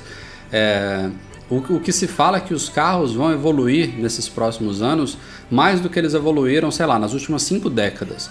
A gente vai ver, a gente já vê esses projetos, principalmente de Google, é, tem, a, tem a, o lado da Tesla, dos carros elétricos, mas tem a, os projetos de carros autoguiados, carros inteligentes. Eu acho que isso realmente tende a ser o que a gente vai começar a ver, assim, ver mesmo, né? Da gente poder entrar num carro desse nos próximos 3 a 5 anos e em, em 10 anos essas coisas começarem a se popularizar nas ruas. E eu acho que essa seria a grande oportunidade da Apple. Não seria para ela entrar, criar um carrozinho bonitinho com a maçã e com um layoutzinho legal, o designzinho bacana, by, design by, by Apple em Cupertino. Seria de criar realmente uma um, aproveitar essa, essa mudança drástica que vai acontecer nos veículos e ela já entrar de cabeça com isso aí, no, no, no veículo do futuro, Pô, mas, entendeu? mas isso envolve muita coisa, Rafa. Por exemplo, o, o Watch. É, dizem, né? Algumas pessoas dizem que a Apple não mergulhou de cabeça nessa coisa de saúde, de glicose, de não sei o quê, por, também porque isso requer aprovação de um monte de órgãos, né? Tipo o Anvisa da vida. Anvisa da vida e tal, que isso já é uma dor de cabeça de você lidar com, com, com alguns países. Você imagina é, a Apple lançar um carro autoguiado que, porra, ima- imagina a- a- como a lei brasileira tem que mudar para permitir um carro autoguiado na rua. Imagina isso pô, é, no mundo inteiro acontecendo. É, eu Mas duvido, eu duvido, eu duvido que daqui a cinco anos o mundo, o mundo esteja preparado para um carro autoguiado, por exemplo. Duvido. Não, não, não vai estar. Eu Assim, também concordo. Assim, Algumas cidadezinhas americanas vão permitir isso. Agora, o mundo, fa- Europa, é, América Latina, cinco, acho que nem em 10 anos. é, isso envolve muito lobby, muita. Acho que Assim, é, é- é uma área muito difícil de você se movimentar, de você fazer as mudanças, de você conseguir implementar as suas ideias. É, então é, é, muito, é muita trava. Eu não sei se a Apple quer entrar num, Então, é, numa coisa dessa, entendeu? Edu, mas é que a gente, acho que a gente se apega muito a essa questão de um carro que se, que se dirige sozinho, tá? autoguiável, por causa do exemplo do próprio carro do Google, que você chega lá no, no Google e aparece um carro, dá uma, dá uma freadinha, chega, dá uma volta e a gente vê mais isso. Mas eu vejo isso como uma coisa muito, mas muito mais abrangente. A gente está na época da uh, Internet of Things, né? internet das coisas. Então, você pegar um carro hoje, eu tenho lá no meu, na serial do meu carro, conectado ao meu telefone, um medidor de performance de gasolina, qualquer coisa que falhe ele já vem para o meu telefone. Por que não ter um carro ambientado? Era que eu voltei para a questão de conceitos, onde a Apple pode melhorar muito o acabamento, pensando em segurança, economia de gasolina, é, monitoramento, é, performance de carro, sustentabilidade como um todo. Então, por que eu vou gastar gasolina? Então, é, você, falou, você falou um ponto interessante, gasolina. Eu, por exemplo, duvido que a Apple lance um carro a gasolina. Né? Isso é, é do, com, esse, com a política que ela tem, ambiental e tudo, Ah, seria não um carro rolar. elétrico. É o contrário do que Ca- todo mundo ca- tá e- querendo fazer e- agora pro futuro, velho. É, e carro elétrico, cara. Imagina, a- a Tesla tem um monte de dor de cabeça com carro elétrico. Imagina você ter que instalar uma- um carregador na casa de todo mundo. Como é que você vende esse carro fora dos Estados Unidos? Assim, o, os, o pró- o- os Estados Unidos não tem uma estrutura bacana para esse tipo de carro ainda. É, imagina você vender isso e, e para a Apple ganhar dinheiro nesse mercado, ela vai ter que expandir isso. Não, não pode se resumir ao mercado doméstico dela. Imagina você vender isso no Brasil, no- na Europa, é, cidades apertadas na França, em Paris. né? Onde é que você vai? né? É, é muito complicado. Eu vejo isso muito, assim, muito mais difícil, tem muito mais problemas do que oportunidades, assim.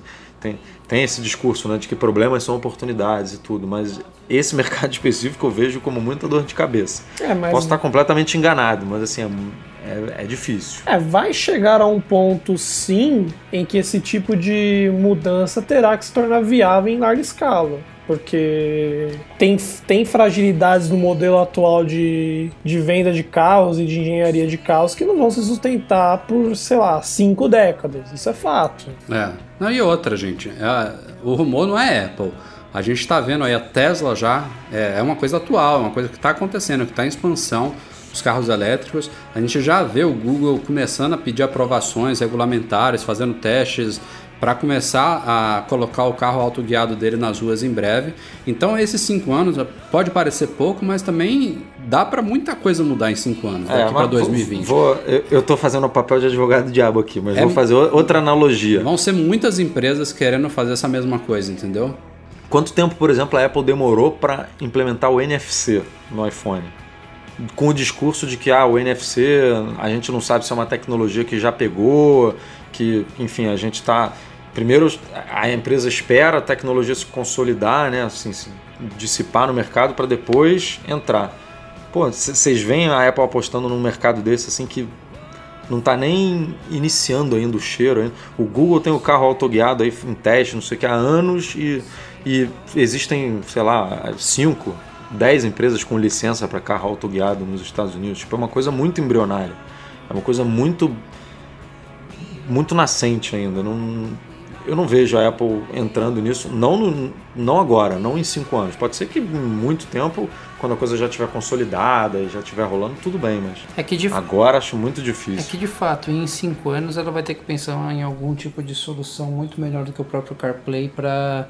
Sim, hoje passa-se muito tempo no trânsito, pensando em grandes, grandes locais onde a, onde a Apple tem um acesso, vai. Pega Nova York, São Francisco, lugares que tem trânsito.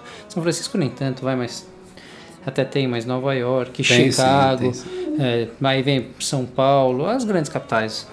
Sim, soluções para que você torne esse momento um pouco mais agradável esse, e mais seguro ao mesmo tempo. Acho que vai estar ligado à comodidade e segurança diretamente para você poder fazer alguma coisa pequena, mas que atinja o público em cinco anos isso eu, isso eu vejo acontecer. É, eu acho que a gente vai ter muito assunto para falar. Tá começando ainda os rumores. Acho que se a coisa for para valer mesmo, vão surgir novas informações nos próximos meses, aí nos próximos anos, e a gente vai voltar a falar desse assunto aqui. Mas é empolgante, no mínimo é empolgante. Dá uma boa discussão, já deu pelo menos.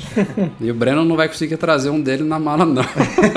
Porque Ah, esse, ele, esse ele arruma um jeito, coloca no Não, navio vai- e traz. Se, se eu, se eu conheço o Breno, ele vai me ligar, ele vai falar, Michel, e aí, topa dividir a direção, depois a gente atravessa uma parte por não sei o quê, põe... Ele vai comprar e vai deixar lá só pra usar quando ele for É, pra, na- pra São Francisco. Vai deixar ele um lá pode no fazer aeroporto. Um esquema, tipo diário de motocicleta, sabe? É, vai Vídeo lá dirigindo pra cá. E antes da gente entrar na leitura de e-mails, duas novidades aí que pintaram recentemente na loja Mac Magazine. Para quem não conhece, fica em loja.macmagazine.com.br. A primeira, muito requisitada pelos consumidores da loja, é a nova Holoclip 4 em 1, agora a versão para iPhone 6 e 6 Plus. O legal dessa Holoclip nova é que ela não só ela manteve aquelas quatro lentes padrão aí da, da Holoclip que a gente já conhecia, são duas macros, né? uma de 10 e outra de 15 vezes, se não me falha a memória, uma grande angular e uma olho de peixe, que é o que o pessoal costuma mais brincar quando compra a Holoclip. Mas o legal é que ela- eles mudaram bastante o, o design dela para os iPhones novos e agora dá para usar ela tanto na câmera frontal quanto na traseira. É, ficou muito bacaninha. Ela agora vem também com uma, uma, uma corrente de, que você pode botar no pescoço, enfim, ficou muito legal.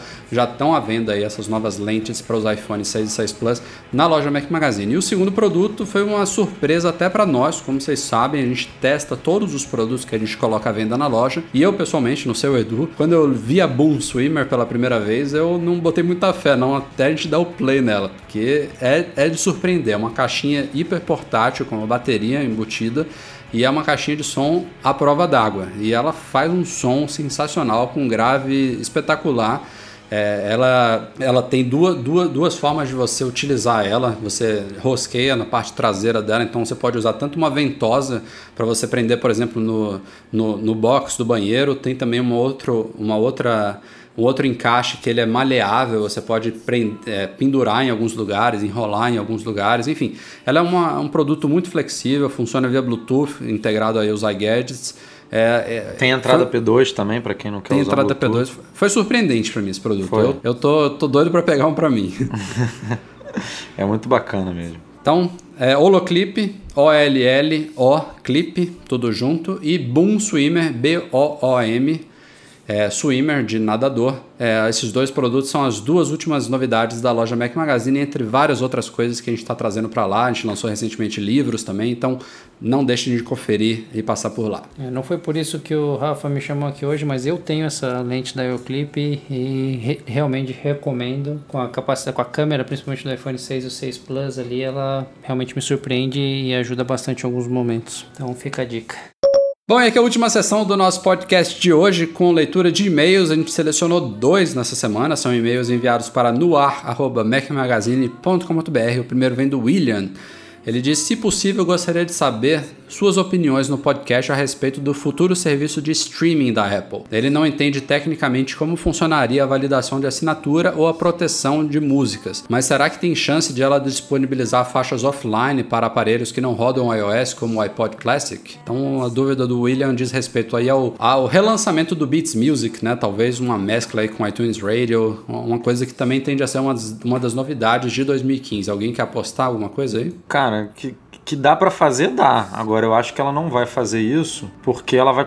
Assim, não é o único serviço que ela tem, né? O de streaming. Ela vai continuar vendendo música na iTunes Store. Então, assim, supondo que não existisse mais a iTunes Store, é, você poderia ter lá o serviço de streaming no iTunes e tal, baixar as músicas para usar offline e aí sincronizar com o iPod Classic. Mas nesse cenário de continuar vendendo música, eu acho que ela não vai dar essa opção, não. Você vai poder só é, baixar offline ali para escutar offline nos dispositivos com iOS, eu imagino. É, Eu já aposto num negócio muito básico que é um, um modelo a lá Spotify da vida, alguma coisa que você baixa para escutar offline é, no dia a dia, só que com um link muito maior para a loja para que você compre e futuramente utilize não só nesses dispositivos, mas em outros que você tem aí. Pode ser próprio exemplo que ele utilizou do Classic. Ter recomendações ou para que você compre a música individualmente, sem depender da assinatura, né? Porque hoje esse tipo de serviço depende de uma assinatura mensal. Vamos seguindo em frente. O segundo e-mail vem do Luciano Gomes. É, ele começa aqui. Uma dúvida de verdade agora de quem não tem um Mac para uso diário. É, ele ainda não teve cacife para comprar. Ele pretende comprar um Mac Mini aí dar uma, uma alfinetada aí no Breno, que não tá aqui hoje. É, mas ele tem uma, uma sala de tele, televisão na casa dele que ele tem um que ele chama de bare bone para coisas que o Apple TV não faz. Ele tem um Windows 7 e ele, ele controla todos os, os iGadgets dele pelo iTunes. Mas ele botou aqui a configuração do, do PC que ele montou lá, uma configuração parruda. Mas a crítica dele diz respeito ao iTunes rodando no Windows. Ele diz que é absurdamente lerdo. É, ele ouviu no penúltimo podcast eu falando que atualizo meus, meus iPhones e iPads usando o iTunes do modo old school aí. Mas ele pergunta aqui pra gente se no, nos Macs o iPhone funciona redondo, porque a experiência dele é péssima com o Windows. Bom, eu utilizo nos dois, eu utilizo no Windows como utilizo no Mac. É, lógico que a performance no Mac é um pouco melhor, mas eu não creio que seja assim ao ponto dele precisar comprar, comprar uma máquina só para utilizar isso. É, ele pode estar com algum outro tipo de problema, alguma, alguma biblioteca dele, alguma coisa que esteja travando. É, aí tem que saber entender um pouquinho melhor do cenário. Se ele tem uma, principalmente por ele ter uma máquina com configuração boa, ele deve ter citado aí, mas não tenho grandes problemas para utilizar essa parte de música ou vídeo no, no Windows. Não que eu use o Windows como preferência, tá? É que no trabalho eu tenho uma necessidade de utilizar o Windows e lá eu ponho o meu iTunes e uso um iTunes Radio, alguma coisa assim. É, não sei, ele teria que precisar de alguma outra coisa ou realmente porque ele partiu para o mundo do Mac que recomendamos, né? mas não sei, não, não, deve ser algum outro tipo de problema específico que ele está tendo mesmo com o iTunes. Cara, mas interface... o iTunes é um dinossauro, né? Em qualquer, é. É. E a interface dele não é muito amigável com algumas placas de vídeo. Eu já já reparei isso porque eu já tive PC, né? e hoje uso Mac. Né? Então eu tive diferenças já, já notei diferenças visuais já, tanto em, em PCs diferentes, quanto também em Macs diferentes. Então pode ser uma coisa aí a se observar nesse caso. É, aqui eu tenho realmente um Mac bem, bem moderno, um MacBook Pro com tela retina, com SSD e tudo mais. A minha experiência com iTunes é muito boa, mas realmente eu não, eu não quero nem usar ela porque não é uma base. Tem que pensar na, na máquina média de usuários. É, eu acho que o iTunes hoje em dia, no Mac, ele está redondinho, ele melhorou bem nas últimas duas versões, mas como o Edu falou, é um software que mais cedo ou mais tarde ele vai ter que ser reescrito. Tem muita coisa ali dentro que poderia talvez ser separada, como o próprio sync de iGadgets, na minha opinião, poderia ser um utilitário à parte. Não, uma e, volta de um iSync da vida aí. E é claro que o, o desempenho do software também tem a ver com a quantidade de coisas que você tem dentro dele, né? Se você tem uma biblioteca de música ah, pequenininha, claro, claro. tem, sei lá, meia dúzia de podcasts Beleza, agora se você tem um monte de série de TV, um monte de podcast, um monte de música, um monte de filme, um monte de coisa armazenada, ele fica um monte de aplicativo, que nem o Rafael que faz tudo pelo iTunes. Impossível. Aí fica. Eu sou o mais modesto aqui, eu devo ter 10 mil músicas no meu iTunes, cara. Não tá pouco não, Silvão. E no... Silvio, você tem. Sabe quanto. Como é que eu vejo aqui? Eu tenho muito menos que você, cara. Ó. Eu, eu, tenho, eu tenho acho que umas 19 mil aqui. De músicas, né? Sem Pô, falar em aplicativos. Tá aplicativos deve, deve, ser algumas centenas. Ele não tá mostrando as músicas, ele só tá me dando os álbuns. Como é que eu vejo as músicas? Bom, Edu, enfim, ninguém quer saber quantas músicas você tem, não. é, 7 mil. 7 mil, 7 mil. Menos do que o Silvio. Maravilha, maravilha. Bom, é, pergunta respondida, eu acho, né? Vale, vale a pena dar uma experimentada, mas eu concordo com o Michel aí que é, não, não vale a pena você migrar pro Mac só por causa disso.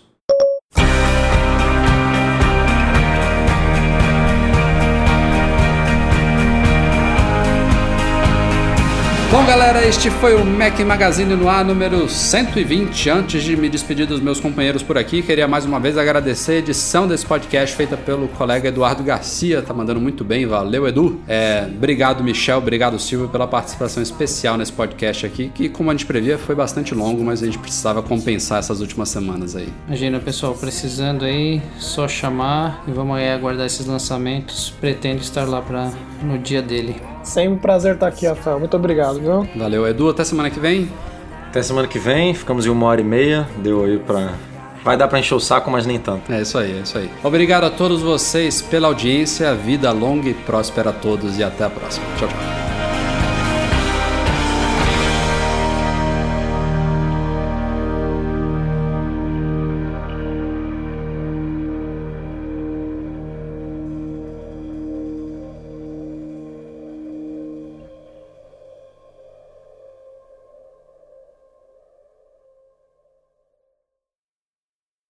E a gente falou também já algumas vezes aqui no podcast que esse sistema de segurança ainda estava precário. Porra. Fa- Falou aqui, deixa eu beber água, peraí. Que merda. Desafinado, hein, velho? Caralho, quase cuspi água no microfone, porra.